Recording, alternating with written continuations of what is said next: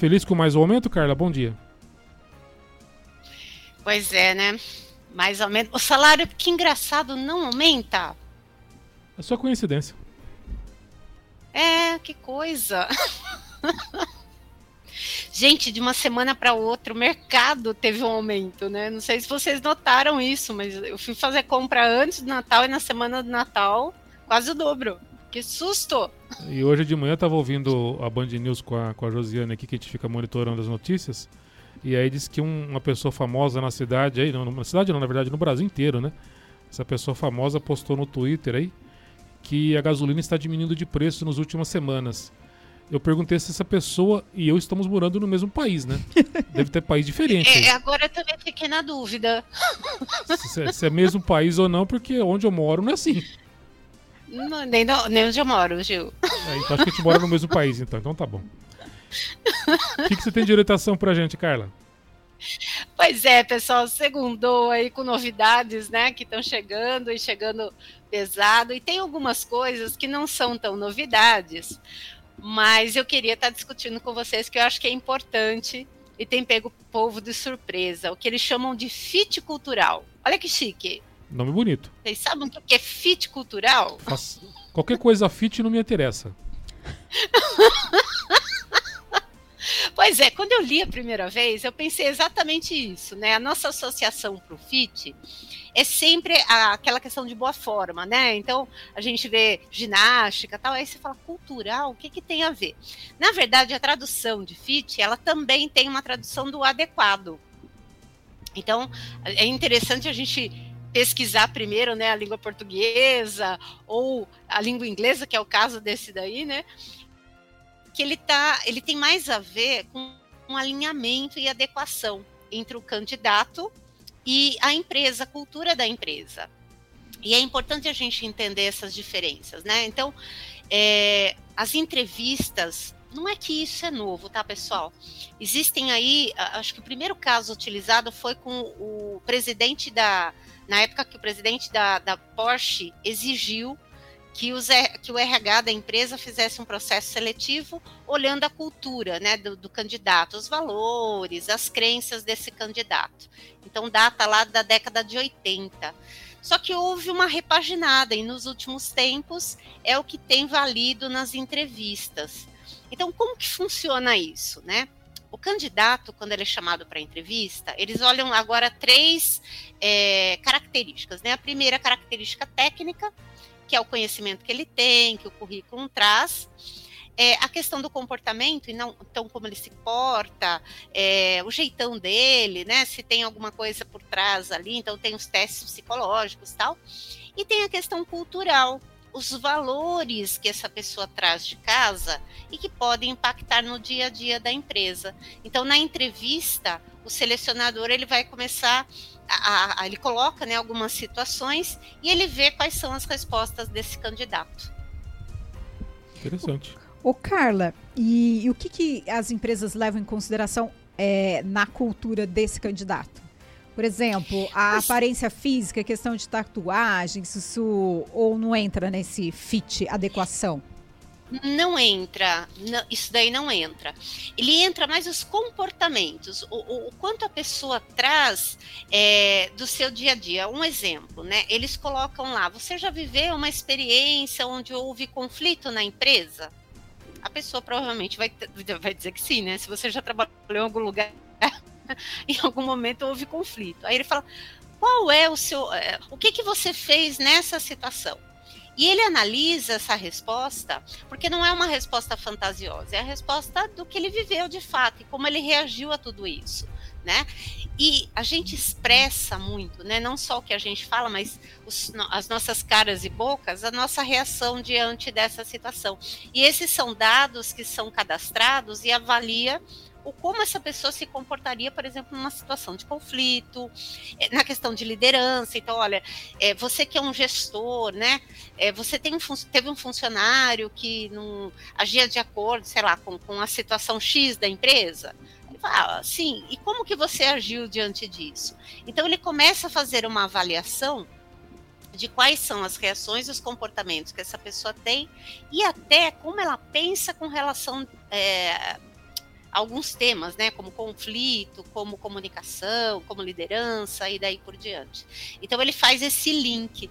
Então a questão da aparência física já não entra nesse processo porque é cultura. Né?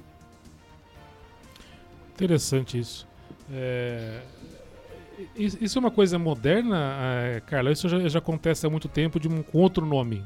Foi gourmetizado Exatamente. No... Ele já existe aí, né, como eu comentei, né, o primeiro caso que foi registrado foi lá na década de 80 com o presidente da Porsche exigindo, né, que fosse avaliado isso, porque o processo de seleção ele tem que ter o mínimo de erros possível.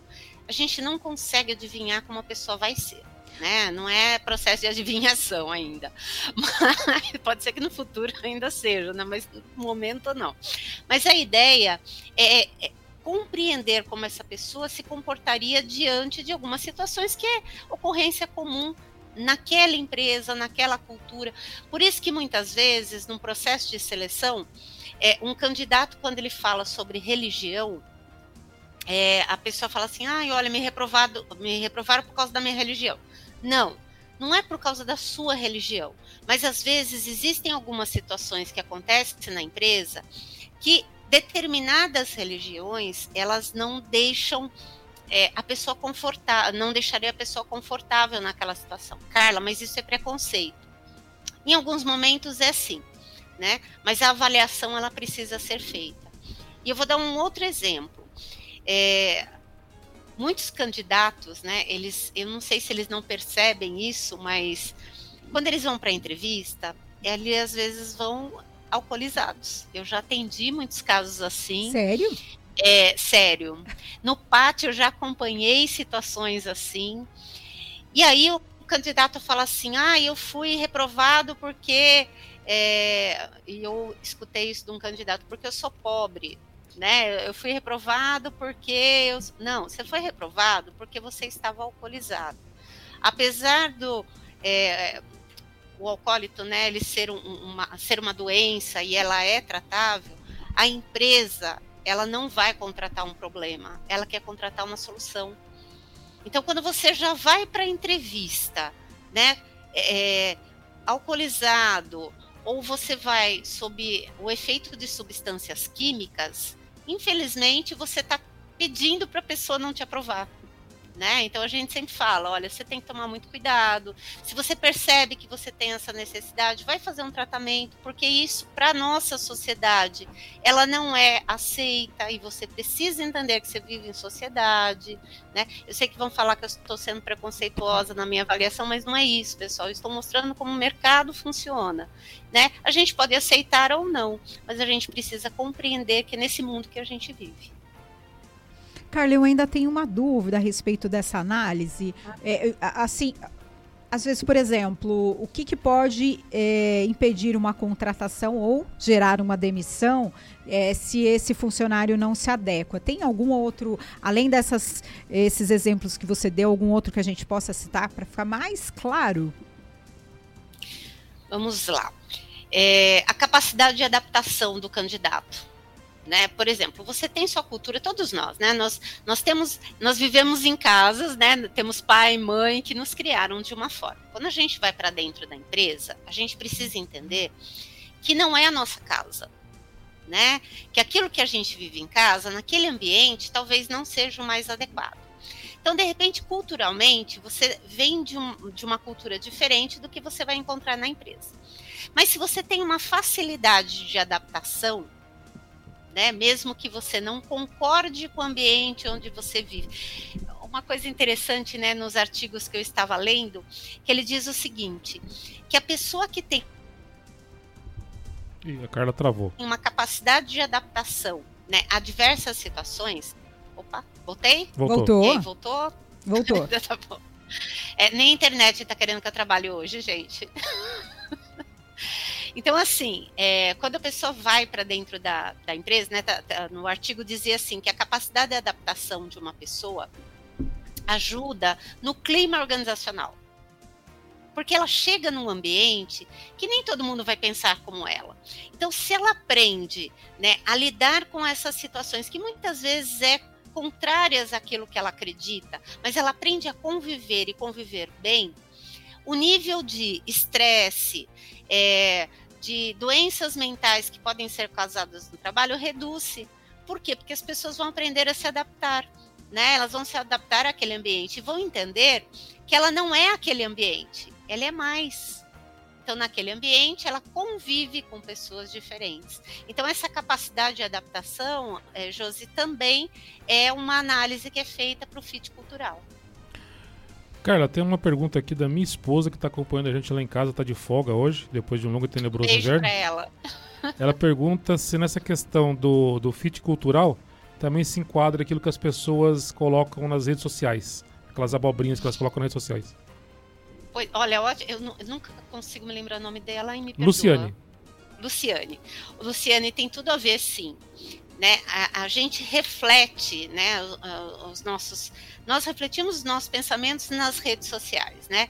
Quer dizer, nem sempre. Existem pessoas que entenderam que rede social ela é algo público e que ela vai retratar muito a minha forma de pensar. Então, se a pessoa entender isso e ela entender que ali não é um ambiente de colocar tudo que ela pensa e tudo que ela sente, não é que ela vai viver é, falsamente, mas ela vai aprender a conviver em sociedade. Então, num processo de seleção, é, e, e, a gente já falou disso lá no passado, mas é só para re relembrar, né? Não é proibido para o RH entrar na sua rede social. As pessoas falam assim, não, mas a rede social ela é um ambiente, como que é? Não, é contrário de público? Privado. Privado, né? Não, gente, rede social ela é pública. Tá? Ela é pública. Então qualquer pessoa pode ter acesso. Então ela vai acessar e ela vai verificar as suas fotos, os seus comentários, é, a sua postura internetica. Né? Não tenho essa palavra, mas estou criando agora. E tudo isso mostra qual é o seu comportamento né, a sua forma de pensar. E isso vai refletir no processo seletivo, sim. E a empresa não está errada em fazer isso, porque ela precisa entender a pessoa que está entrando dentro da casa dela. É que nem você convidar pessoas para sua casa. Você faz uma festa e você abre sua casa para todas as pessoas que existem ali no seu bairro? Não. Você vai escolher as pessoas que vão fazer parte. Numa empresa, o RH faz exatamente isso. Ela olha para as pessoas que estão chegando e ela vê aquela que ela quer dentro ou não. Faz sentido isso, faz todo sentido. Mais alguma dúvida, João? Ah, eu, eu, observo muito a Carla e, e, assim muitas das dicas que ela dá, né?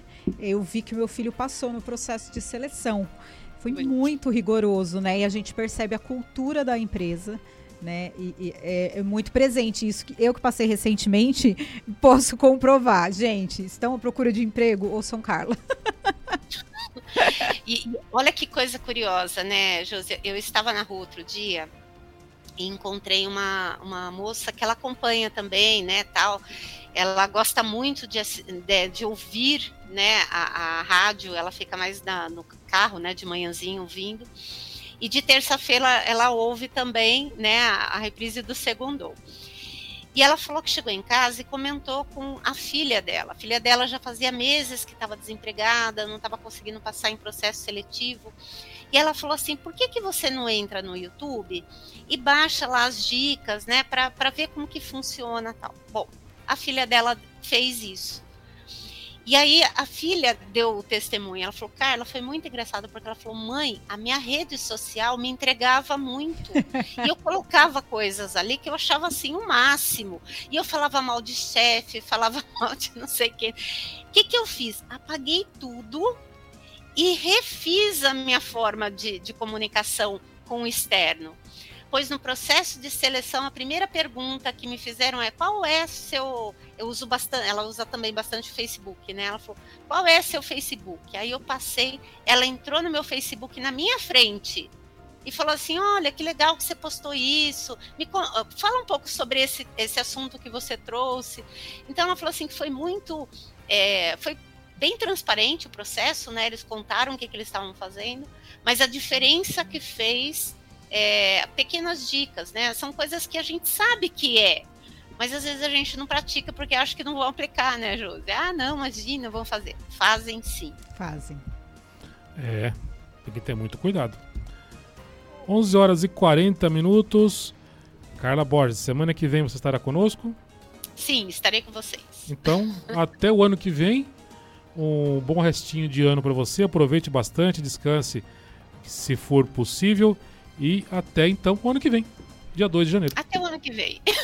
Pessoal, muita luz, muita paz para vocês. Muito obrigado por este ano. Né? Que Deus os abençoe sempre. Até o ano que vem, pessoal. Bom fim de ano, Carla. Ótimas festas.